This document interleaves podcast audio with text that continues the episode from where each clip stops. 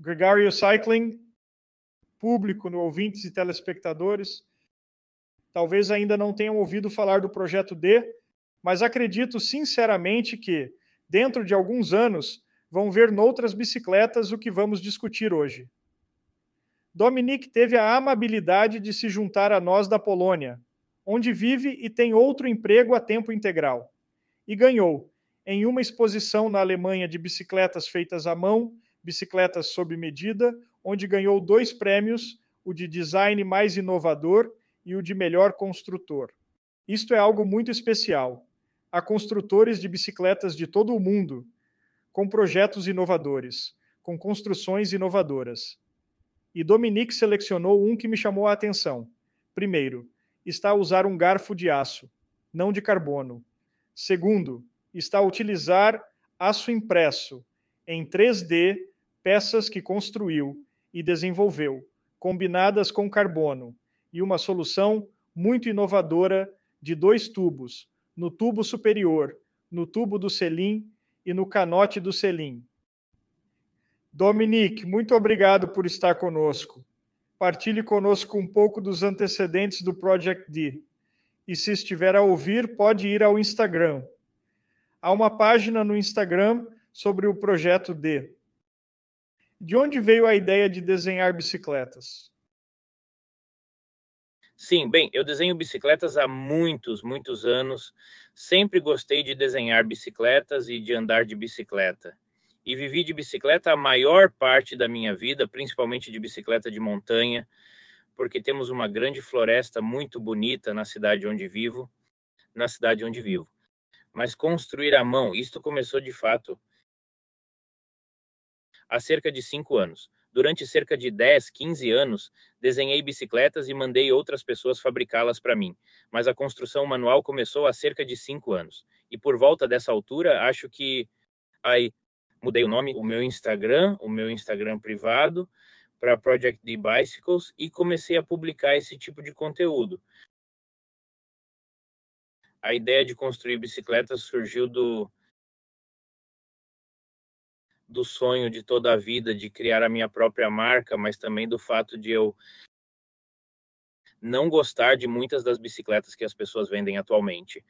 Se gostamos de bicicletas, a dada altura dizemos: ok, gosto tanto deste esporte que quero ter uma bicicleta de alta qualidade. Vai-se às compras, tem-se algum dinheiro e depois colocam-nos nestas máquinas caras. E então, é, pelo menos, e não me interpretem mal, muitas pessoas ficariam muito satisfeitas com as bicicletas topo de gama. Mas eu fiquei muito, muito desiludido com a maioria das bicicletas que experimentei. E experimentei algumas das bicicletas mais caras da Colnago, Pinarello, e não gostei da forma como funcionam, não gostei da forma como rolam. Portanto, o meu principal problema com as bicicletas é que são muito rígidas. Durante muitos, muitos anos, se abrirmos uma revista sobre bicicletas, temos estas tabelas e gráficos sobre a relação rigidez-peso. E sabe, esta bicicleta tem apenas 1 kg, mas dobra-se apenas 3 milímetros quando se coloca 50 quilos nela. E depois saímos, experimentamos esta bicicleta, andamos nela durante 20 minutos e os nossos pulsos ficam dormentes. Detesto essa sensação. E já experimentei, acho que a pior experiência que já tive foi numa Cervelo. Andei nela durante uma hora e senti-me horrível. Os meus pulsos estavam dormentes. A minha região lombar estava muito má e o problema não era o tamanho. O tamanho não foi o problema. Era um tamanho, penso eu, ML qualquer coisa. Não me lembro exatamente, mas era qualquer coisa como o clássico 56, que é o meu tamanho. Portanto, não era esse o problema no Modern. O problema não era o acolchoamento de gel nos punhos. O problema era a condução dura que eu estava a ter com ela. Por isso, a minha viagem mais confortável de sempre foi numa bicicleta de aço. E a minha bicicleta de estrada preferida de sempre é uma que o meu pai comprou quando tinha, não sei, talvez com 20 anos, algo do gênero. Portanto, vem dos anos 70. Costumávamos chamar-lhe, sabes, as 10 velocidades. Exato, era uma bicicleta de aço com 10 velocidades. E essa bicicleta era ótima, era muito, muito confortável. Era pesada, era pesada mas era muito agradável de andar. E da mesma forma, a minha bicicleta de montanha, durante muitos anos construí bicicletas de alumínio com suspensão total, com mais ou menos sucesso, mas sempre voltei à minha bicicleta de montanha de quadro de aço, que era simplesmente a ideal. Por isso, no projeto D, como não sou uma grande empresa que tem de ter muitos clientes e ganhar dinheiro para sobreviver, posso construir o que quiser, posso construir o que quiser. Por isso comecei a construir bicicletas de que gosto, bicicletas que me servem e bicicletas que andam como eu gosto. E uma coisa engraçada, porque depois do prêmio Bespoke, a minha bicicleta, está publicada em muitos sites e há artigos. As pessoas podem ir à internet, olhar para ela e comentar. E muitas pessoas pensam: olha, isso é mesmo pesado. Ou, ó, oh, por que é que o tornaram flexível neste e naquele lugar? Mas, sabes, não é o meu ganha-pão, por isso posso fazer o que quiser. E isso é, mas o mais engraçado é que também houve muita gente que se identificou com a ideia e pensou: sim, é disso que preciso. Preciso de uma bicicleta que seja confortável. Por isso, sim. Portanto, a ideia, a ideia por detrás da bicicleta que construí recentemente é que quero uma bicicleta em que possa andar durante seis horas e não tenha dores nas costas na semana seguinte. É tão simples quanto isso. Por que é que... acha que a indústria levou a que as bicicletas fossem tão desconfortáveis para oferecer ao público em geral? Porque, claro, há um ciclista de Grand Tour que tem as suas exigências ou mesmo alguém que corre em Kermesse na Bélgica, muito necessidades muito específicas que que nem todos nós temos as mesmas necessidades. Por que é que acha que a indústria convencional ofereceu e apoiou e continua a insistir nesse tipo de modelo? Não é necessariamente o que a maioria de nós, uh, ciclistas de lazer, precisa. Penso que é simplesmente porque a maioria das estratégias de marketing das grandes marcas se baseia nas corridas e temos grandes nomes a competir com bicicletas. E aparentemente é isso que ajuda a vender. As pessoas veem isso na televisão e associam-se a uma determinada marca, como a Trek, que explodiu quando Lance Armstrong usava uma Trek. Exato. E eles cresceram mesmo como empresa. Portanto, é óbvio que ter algum sucesso no ciclismo e no desporto ajuda a vender, mas acho que é uma faca de dois gumes ou o que quer que seja, como se costuma dizer. É, por um lado, põe as pessoas a andar de bicicleta, mas por outro lado, as empresas são obrigadas a desenvolver bicicletas que parecem bicicletas alta performance, bicicletas de corrida. E se gostas de ciclismo e tens, poupou algum dinheiro para comprar uma bicicleta de qualidade, a certa altura vão pô-lo numa bicicleta de corrida. E isso é errado. Quero dizer, é como. Se gostamos de carros esportivos, se tivermos muito dinheiro, compramos um carro esportivo muito sofisticado. Não nos põe numa máquina de corridas que não tem interior e só tem uma gaiola à volta e que faz 200 decibéis. Não nos põe numa máquina dessas, nem numa máquina com ar-condicionado e bancos de couro. Não percebo porque aqui o mesmo não acontece com as bicicletas. Deveria ser assim. Quer dizer, deviam olhar para nós, ajustar-nos e dizer: ok, para gostarmos de andar de bicicleta, é melhor comprar uma bicicleta de aço porque não vai correr, ou talvez deva considerar a fibra de carbono, mas algo que não seja feito para correr, mas para ser confortável. Por isso, penso que a indústria está a perder um grupo de clientes importante. Dito isto, fale-nos da sua seleção de uma Project D.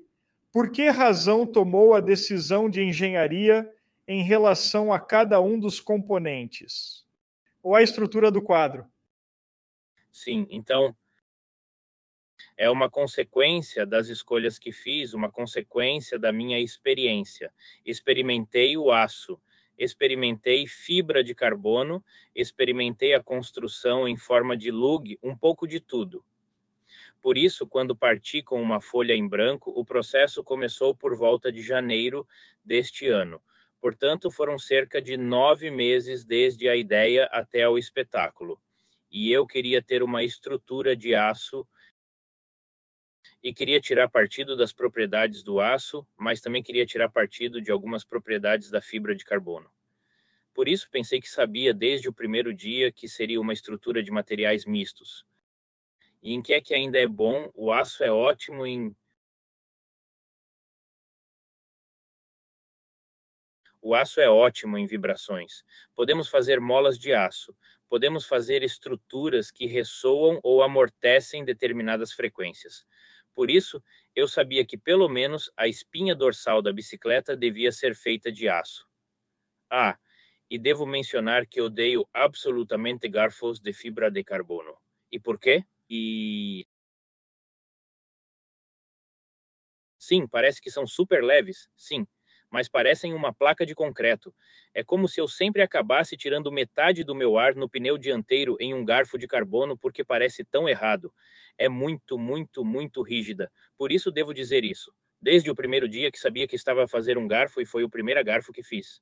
Mas ficou muito, muito bom.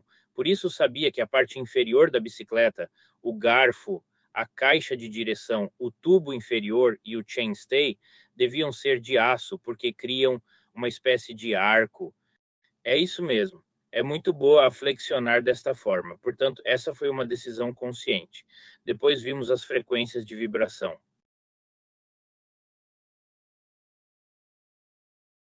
A flexibilidade vertical que gera conforto Sim, há muitas maneiras da flexibilidade funcionar, porque temos as coisas de alta e baixa frequência. A alta frequência é como a Imaginem a corrida Paris-Roubaix a passar nos pavês. Certo. Esse é o tipo de material que é provavelmente o pior para os seus ossos. Por isso quis livrar-me disso com o aço. Mas também há coisas como as frequências mais baixas, como quando estamos a andar de bicicleta. Nunca estamos completamente parados. Por isso, estamos a pedalar. E se a bicicleta não estiver a mover-se consigo, então isso pode tornar-se um pouco cansativo. Por isso quis fazer a parte de cima da bicicleta em fibra de carbono. Mas se usares apenas um tubo de fibra de carbono, como um tubo super, super, super rígido e está para além de qualquer outra coisa, acho que a fibra de carbono, a rigidez da fibra de carbono é fenomenal. E é por isso que está a ser, a ser usada em muitos locais. Mas eu queria manter a, a conformidade de baixa frequência do carbono 100. Por isso, né, o que fiz foi dizer: ok, se tivermos um tubo, ele dobra-se em todas as direções da mesma forma. Mas se pegarmos na mesma quantidade de material e o dividirmos em dois tubos, abrimos novas possibilidades. Então, ele quer dobrar-se desta forma, mas talvez não tanto. De outra forma. Eu disse, ok, então vamos lá. Século XIX e dividimos o tubo superior. Então, se dividirmos o tubo superior, temos esta bela forma que vai desde a caixa de direção até o canote e o dropout. Pode ter duas linhas. Mas depois apercebi-me que uh, se dividir e tornar os tubos superiores paralelos, não terei tanta vantagem, porque agora, de repente, a minha caixa de direção pode torcer. Ela quer ir para os lados. Por isso, acrescentei uma forma em V e não é assim tanto penso que é aproximadamente 6 ou 8 milímetros fora do eixo. Portanto, o V é muito, muito ligeiro, mas faz uma grande diferença uh, na rigidez do tubo da cabeça e é de fato muito, muito rígido. Uh, assim, a bicicleta está meio a fazer curvas muito bem. E agora chegamos aos tubos do canote, que é, penso eu, o cerne da ideia e muitas pessoas disseram: Ok, eu já vi muitas bicicletas, vi livros de muitas, muitas, muitas décadas, e todos os tubos de uma bicicleta foram divididos, mas nunca vi dois tubos de selim um atrás do outro. Vimos sim, como nas bicicletas de pista, dois e uma cunha de roda entre eles. E fiz algumas simulações e comecei a analisar a conformidade, o quanto o tubo do selim se torna mais flexível em cada direção. E quando os resultados da simulação chegaram, percebi que era isso mesmo. Esta é a minha ideia central. É para onde estou a ir, porque assim criamos a possibilidade de o selim se mover para frente e para trás, mover-se um pouco de um lado para o outro, como se se torcesse um pouco e, curiosamente, a simulação também mostrou que dois tubos são mais fortes do que um tubo numa carga vertical, ou seja, estática, mas não estamos interessados porque não vou ter uma betoneira na minha mochila quando estiver a andar de bicicleta, mas mesmo assim, e... uma um pouco mais e mais. Por isso comecei a simular Dominique, cada vez mais e depois vi que, essencialmente, as frequências modais do aço e do carbono são um pouco diferentes. Assim, posso atingir muitos objetivos diferentes num só desenho. Posso ter uma parte inferior da bicicleta com uma afinação de vibrações muito, muito agradável e uma parte superior da bicicleta muito confortável e compatível. A única questão a resolver era como é que a bicicleta iria andar, e então tive de a construir e construía e soube-me muito bem. Por isso, escrevia um pouco antes de pintar a bicicleta. E claro, quando a pintei, foi aproximadamente uma semana antes do espetáculo. Estava a lidar com ela apenas com luvas. Mas quando regressei da Bespoke, andei durante toda a semana em diferentes condições e é simplesmente fantástica. Por isso, estou muito contente com o resultado. Tenho a certeza de que as pessoas que acreditam piamente no que a imprensa especializada em ciclismo lhes diz, que a bicicleta deve ser super leve e super rígida, podem não gostar da bicicleta, mas estou muito, muito confiante de que há várias pessoas que gostam de andar de bicicleta, talvez da minha idade ou mais velhas, que vão dizer Sim, é esta. É assim que quero a minha bicicleta daqui para a frente. Já tinha pensado em outros metais como o titânio ou o alumínio? Por que é que escolheu o aço? Sim. Já procurei. Tenho experiência com alumínio. Acho que é ótimo para bicicletas de montanha com suspensão total, porque a suspensão é feita de outra forma. Assim, temos um quadro muito rígido, bastante leve, e depois a suspensão é feita por suspensão. Isso funciona bem, mas não acredito que o alumínio seja o material correto para as bicicletas rígidas. Também é demasiado rígido e há muitos problemas com o alumínio. É difícil de trabalhar com ele. É, é fácil de maquinar, mas bastante difícil de soldar, pelo menos para mim e há todo este problema com a têmpera, com o tratamento térmico, do pós-tratamento térmico. Comecei na minha casa, não tenho equipamento, não tenho os contatos, por isso usei muito alumínio. Construí um par de bicicletas de fibra de carbono com cachimbos de alumínio e funcionou muito bem. Mas acho que o alumínio não é a escolha certa para um tubo pelo menos para um tubo de bicicleta. É ótimo para a construção, mas não é assim tão bom para bicicletas. O titânio é fantástico, é incrivelmente difícil de trabalhar, diria eu. A maquinagem é como, não sei se já tentaram cortar uma rosca à mão em titânio. É como se tivéssemos de tirar um dia de folga para fazer uma rosca M6 em titânio. E eu trabalho maioritariamente à mão, por isso é bastante difícil. Mas também, é, se olharmos para o desenvolvimento dos materiais de aço, o titânio está um pouco atrasado atualmente, porque atingimos a cerca de 900 megapascal e o aço já ultrapassou os 2.000 megapascal. Por isso, penso que o primeiro aço de desempenho super elevado que foi deve ter sido há pelo menos 10 ou 15 anos, como a Reynolds introduziu o aço inoxidável 953 faz. Isso era muito superior a mil. Acho que quero dizer 15 ou 16 centenas de megapascal, qualquer coisa assim, se bem me lembro. Nessa altura, o titânio já tinha ficado para trás, porque era possível reduzir muito a espessura das paredes, como estou usando o tubo inferior Columbus XCR. E penso que a secção de topo tem cerca de 3 milímetros e 5 milímetros, paredes muito, muito pequenas.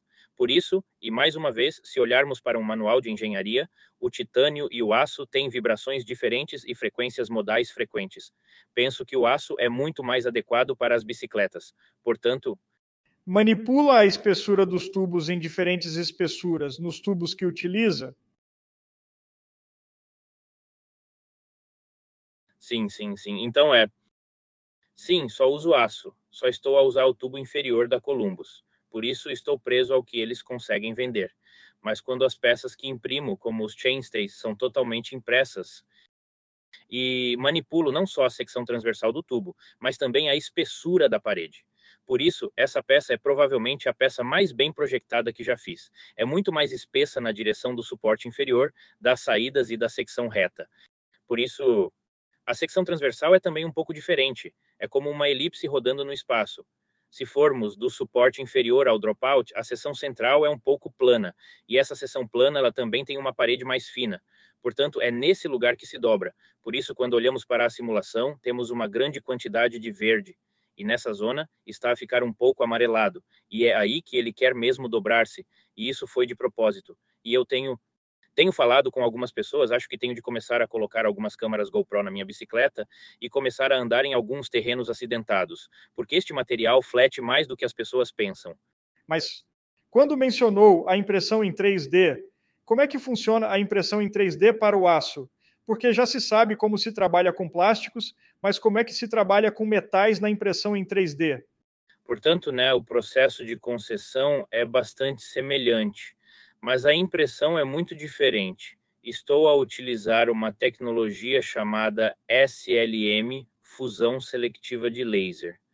Essencialmente, começa-se com uma caixa cheia de pó, pó muito fino e pó metálico. E temos um laser que estaria a derreter uma camada de cada vez. E depois adiciona-se um pouco mais. Assim, tem-se uma, e a seguir a próxima, a próxima camada, camada, de, de tempo, tempo, né, outra camada, está a ser, eh, a ser construída. Estamos a e depois, a dada altura, a dada altura uh, pomos a mão lá dentro mão e retiramos as, peças. tiramos as peças. Algumas delas, porque Algumas a maior parte está presa à placa de construção. estão efetivamente presas Portanto, há muita limpeza, isso, há muita limpeza a vácuo, a vácuo, o pó, o vácuo, o, vácuo, o, pó, o pó, reciclo, eles reciclam, no cortam, no Mas está-se essencialmente a derreter camadas de pó e eu podia olhar para isso o dia todo. no meu trabalho, onde trabalho, também temos algumas máquinas EMLS e também SLM. temos algumas Por isso posso pegar um saco de pipocas e ficar a olhar para elas o dia todo. Por isso podia fazer é pipocas é e ficar a olhar para elas a escolha. Todo. É um processo Esteticamente fantástico. falando, e o que é que... tenho muita curiosidade em andar na tua bicicleta um dia, mas a estética do garfo é simplesmente soberba como peça de arte.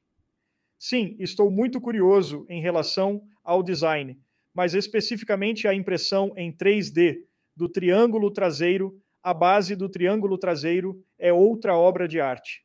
É algo para colocar na prateleira, acender uma boa luz e continuar a observar. Por que razão optou por fazer um triângulo em vez de seguir o processo normal de construção de uma bicicleta em aço? E o que é que esse processo já não é sob medida? Quero dizer, estamos limitados a alguns fornecedores de tubos. É um tubo soberbo, como o Columbus fez. Podemos comprar o que quisermos, mas temos uma seleção de vários tipos e é tudo. E pode fazer-se alguma dobragem, talvez se possa fazer alguma moldagem, se se for suficientemente corajoso. Mas na verdade, se comprares uns chainstays e começares a brincar com eles, há apenas uma quantidade limitada de coisas que podes fazer. Os chainstays são muitas vezes ovais e vão se afunilando até ficarem redondas. Por isso podemos dobrá-las para os lados. Podemos obter uma curva em S. Como no chainstay. Mas é só isso, é só isso que se pode fazer. Talvez seja possível fazer algumas ondulações, mas se quisermos conseguir algo mais, temos de o fazer nós próprios e depois posso comprar tubos e começar a brincar com eles. Mas também começo com material que tem uma secção transversal consistente, por isso começo com algo redondo e tenho o que quer que corte, tenho a mesma quantidade de secção transversal. Isso também não me agrada muito. Por isso, os grandes atores da indústria já perceberam isso há muitos anos. Especialmente com o alumínio, isso é possível. Fazem esta coisa da hidroformação. Então, fazem explodir um tubo dentro de um molde e ele sai. É possível fazer isso se tivermos muitos milhões disponíveis nas máquinas. Mas se fores um pequeno operador como eu, a única opção para ires além do que está disponível é fazer isto mesmo e imprimi-lo. E penso que a impressão A3 chegou a um nível em que é tão confiável e tão acessível que, se tiveres algumas capacidades de corte razoáveis, pode simplesmente desenhar algo, testar algo no teu computador. Envias um arquivo e talvez, sabes, duas semanas depois, recebes na tua caixa de correio. É fantástico. É, por isso, é, tenho falado com muitos construtores na Bespoke e as pessoas parecem concordar comigo que em 20, 23 anos, se estivermos a fazer os dropouts à mão, estamos a perder tempo, porque pelo menos os dropouts são tão complicados e com a nova norma de freios e normas de eixos e outras coisas, é tão difícil acompanhar o ritmo que, se o fizermos à mão, ficamos essencialmente para trás. Bem, dá-nos consistência, porque uma impressão é uma impressão. Pois é, Sim. é, por quê? Mas acho que a impressão é muito repetível. Há alguns locais onde é preciso prestar mais atenção, como a interface do eixo e o suporte reto, especialmente aquele suporte plano estúpido.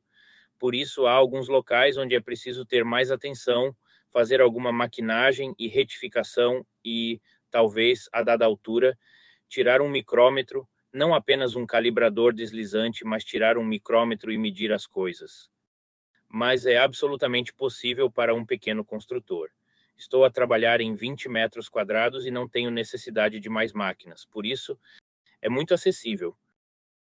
Acredita que foi distinguido com os prêmios de mais criativo e de melhor construção do Bespoke Show? O que é que os juízes e as pessoas da feira viram no projeto D que lhes chamou a atenção e chamou a atenção dos mídia? Aqui estou eu, na América do Sul, a ouvir falar do projeto que está a fazer no seu tempo livre. Sim, exatamente. Acho que consigo perceber porque é que recebi o prêmio de melhor construtor novo, porque esse prêmio é atribuído às pessoas. Por isso, apenas as pessoas que aparecem pela primeira vez são consideradas para esse prêmio.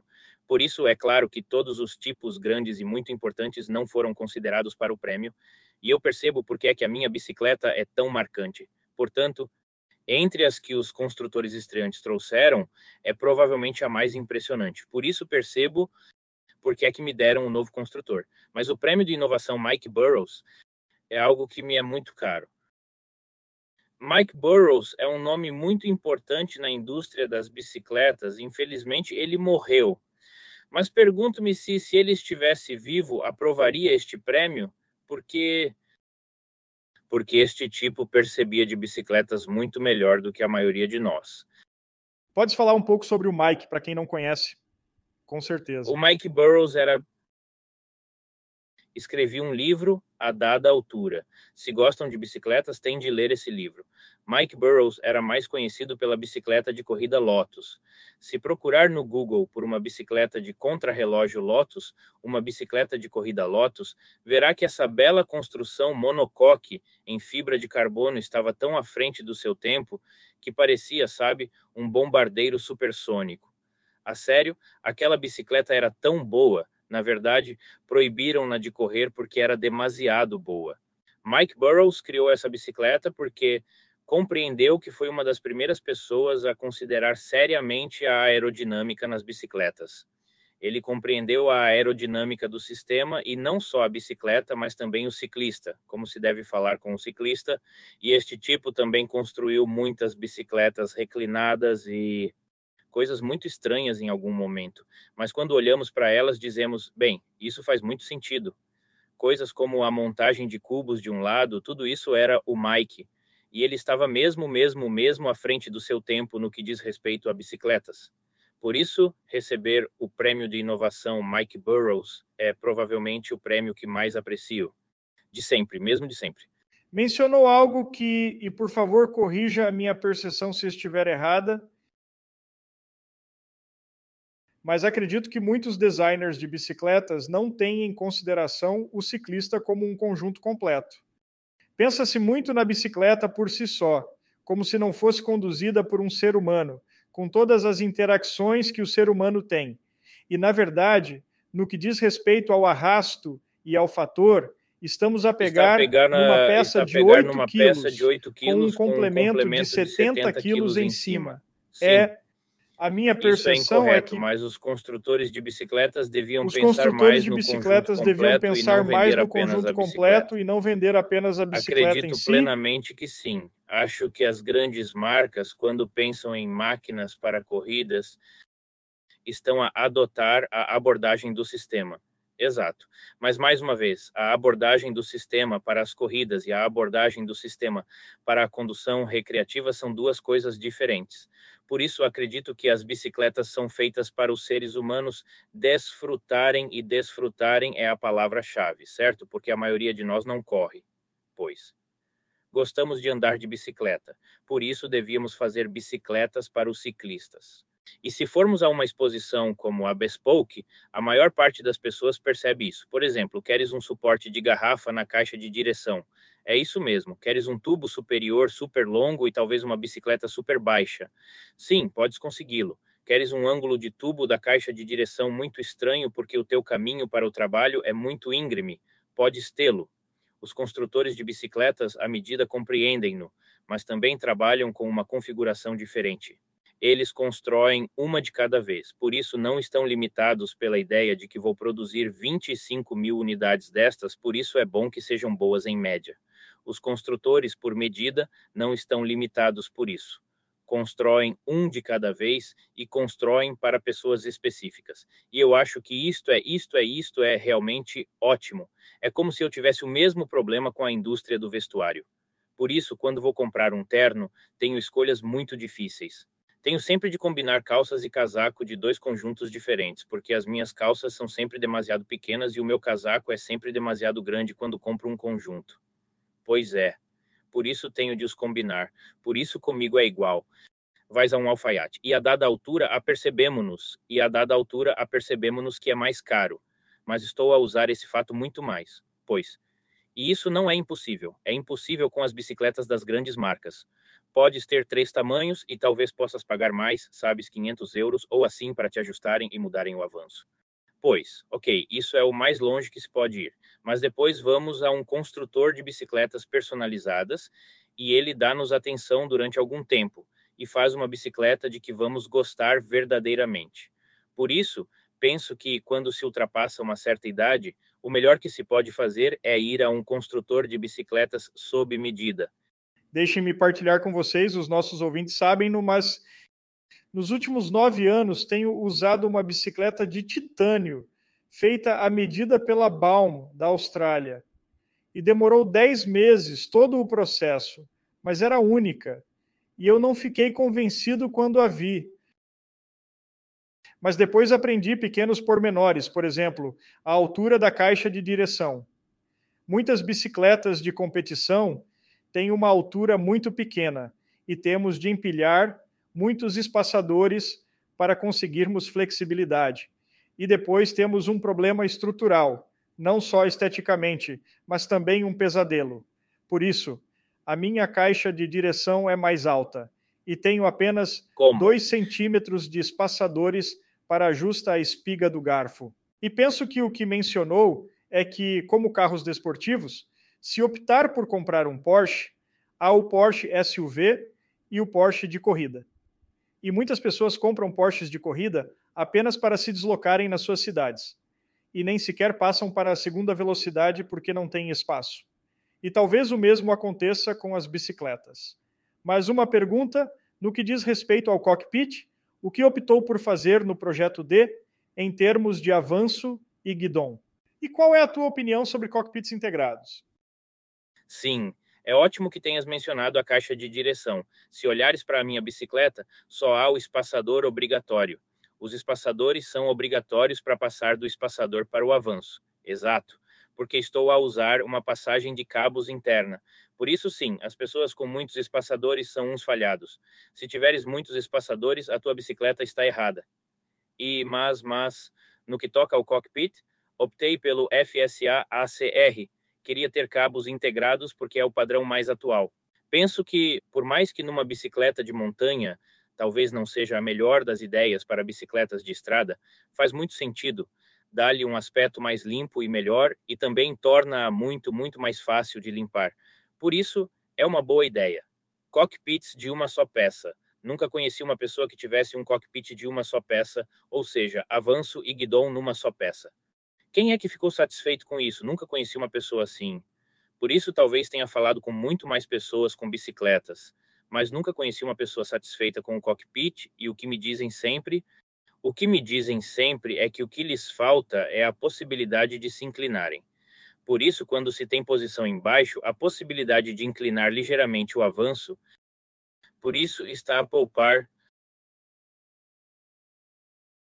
30 gramas. Quanto é que se pode poupar ao baixar a frente? Menos, Menos de, metade, de metade. Mas estás a perder um ajuste muito, muito importante. Por isso, se estás muito habituado a um determinado guidão de uma só peça, ok, usa-o. Quero dizer, se gostas, isso é bom. Mas nunca conheci uma pessoa que estivesse muito satisfeita com essa configuração. Por isso prefiro ter dois conjuntos, portanto, um avanço separado do guidon. Há também uma coisa super importante que é crucial para o conforto de um guidon com e normalmente só temos um ou uh, talvez dois tamanhos de guidon, como o 36 e o 40 disponíveis. Eu tenho sorte porque me sinto muito bem com uma largura de 40 e 42 centímetros. E isso é confortável para mim, mas a maior parte das bicicletas de estrada. Desde antes de 2010 eram super estreitas e são demasiado estreitas para mim, por isso é uma posição muito fraca. E com os ombros muito, muito largos, temos de fazer isto. Sim, como uma bicicleta de pista. Uma bicicleta de sim, pista. Sim, sim, mas só estamos a pedir problemas no pescoço, por isso nunca gostei disso. Acho que se fores à minha página do Instagram, vais encontrar uma bicicleta de pista muito estranha que construí, e essa bicicleta de pista tem o guiador mais estranho que alguma vez viste. Na verdade, são dois tubos paralelos em vez de um guidão plano, mas é feito de dois Isso. tubos e é super largo. E acho que esse é a volta de 52. Por isso, um drop bar, gosto de os ter a 40 e 42. Mas este tem mais de 50 centímetros de largura e também o fiz para ser flexível. Portanto, esse é o DNA do projeto, certo? Dividir tubos, mas. Como é que se ligam os dois tubos? Eles são combinados no centro para que haja uma ligação com o avanço. O tubo de DNA passa pelo avanço, os dois. Portanto, é uma peça, uma peça de meio metro e depois outra. É um tubo contínuo e passam pelo avanço e depois a cola no interior. Por isso é, mas é através dele. Portanto, são essencialmente duas peças. Mas mas nesta solução pode inclinar o ajuste que mencionou, que eu acho que precisa de ser integrado. Não, ainda bem que assim é. Sim, mas não, não, não. E esse é um sistema que não pode. Mas como fui eu que construí o quadro e o guidon, serve-me. Por isso, se estivesse a construir para outra pessoa, provavelmente pedia-lhe para fazer um ajuste e não com uma bicicleta de estrada normal mas é possível fazer um ajuste com uma bicicleta de montanha, com um guidão reto.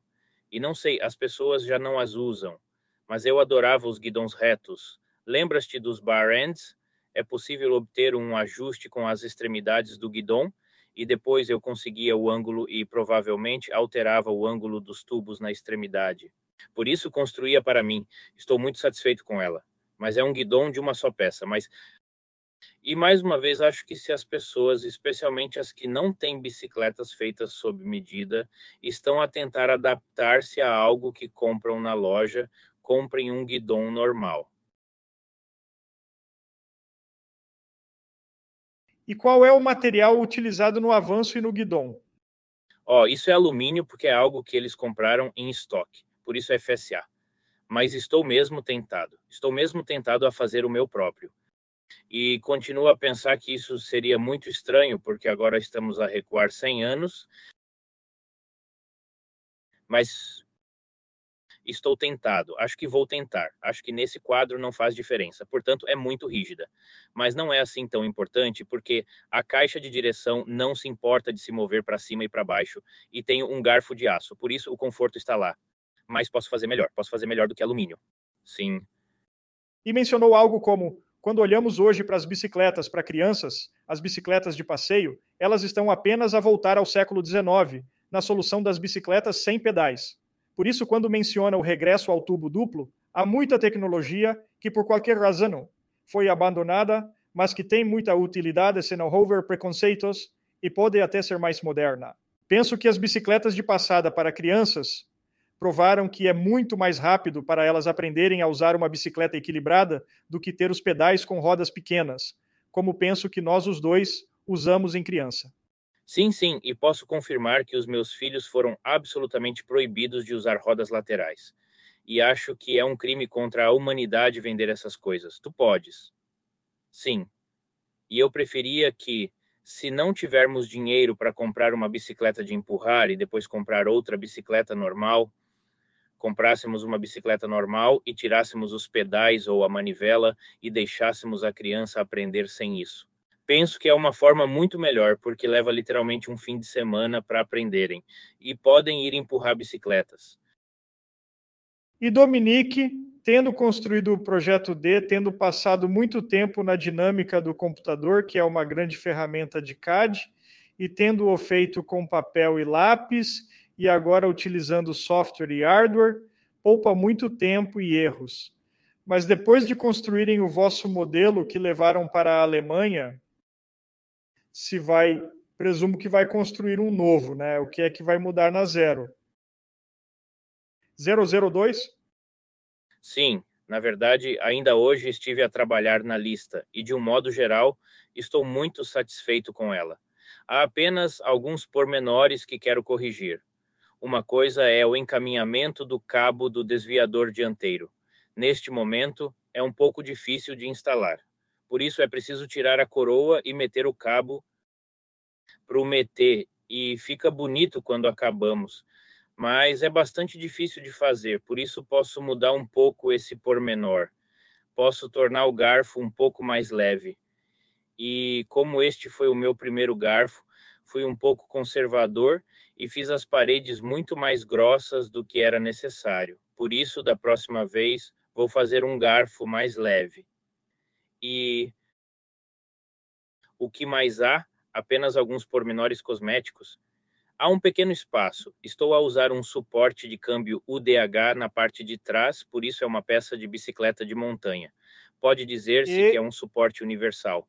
Também se vê nas bicicletas de estrada.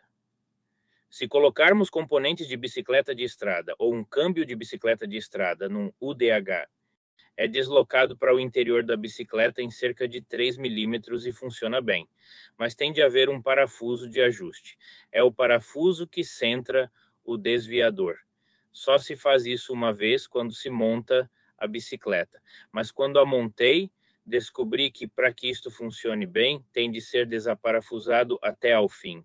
E agora tenho um parafuso que está a sair. E odeio, odeio aquele lugar. Estou a olhar para ele. Olho para a bicicleta e a 20 metros de distância estou a ver que isso me está a estragar a, estragar a imagem.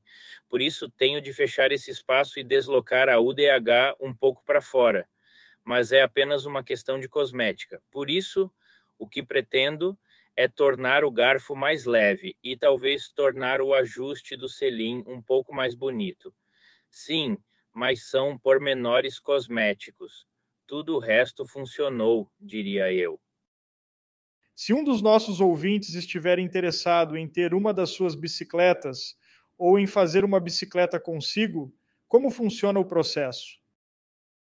Sim, encorajo-vos a contactarem-me no Instagram. Na verdade, recebi algumas perguntas sobre isso e aparentemente algumas pessoas estão interessadas. Por isso, estou a pensar se devo usar este inverno para criar uma empresa e abrir o livro de encomendas, porque o melhor é contactarem-me no Instagram. E se houver interesse suficiente, darei esse passo e começarei a construir para as pessoas, sim. E a página do Instagram é o Projeto D, D de David, certo? O Projeto D. Bicicletas, sim, sim. Portanto, se pesquisarem no Google as bicicletas do Projeto D, acho que uma das primeiras coisas que aparece é o meu Instagram, por isso encorajo-vos a entrarem em contato. Além disso, se não gostarem do que construí e acharem que algum aspecto da bicicleta é absolutamente horrível, digam-me. É também uma informação muito valiosa. Posso ou não fazer algo a respeito, mas avisa-me. Quero dizer, sou bastante aberto e adoro falar sobre motas. Por isso, sim, entra em contato. Deixa-me. Bem, Dominique, o feedback é sempre ótimo. O meu feedback daqui de baixo, estou muito curioso em andar numa e ver uma. Fiquei impressionado com o design e dou-lhe os parabéns. Muito, muito obrigado pelo vosso tempo. É tarde da noite na Polônia, onde estamos a gravar isto, e boa sorte. E penso que no futuro poderemos ver alguns dos vossos conceitos em modelos de grande produção e é um privilégio conhecer a Project D. Estou muito satisfeito, muito, muito feliz com o vosso trabalho. Obrigado pelas suas palavras amáveis. Sim, bem, farei o meu melhor e não é a última vez que me ouvem. Foi o meu primeiro espetáculo, mas vou fazê-lo mais vezes. Por isso, espero que no próximo ano eu traga algo mais. Que as pessoas gostem. Sim. Mas essa é uma feira a que tenciono ir. Por isso, espero que possamos tomar um Sim. café na próxima edição.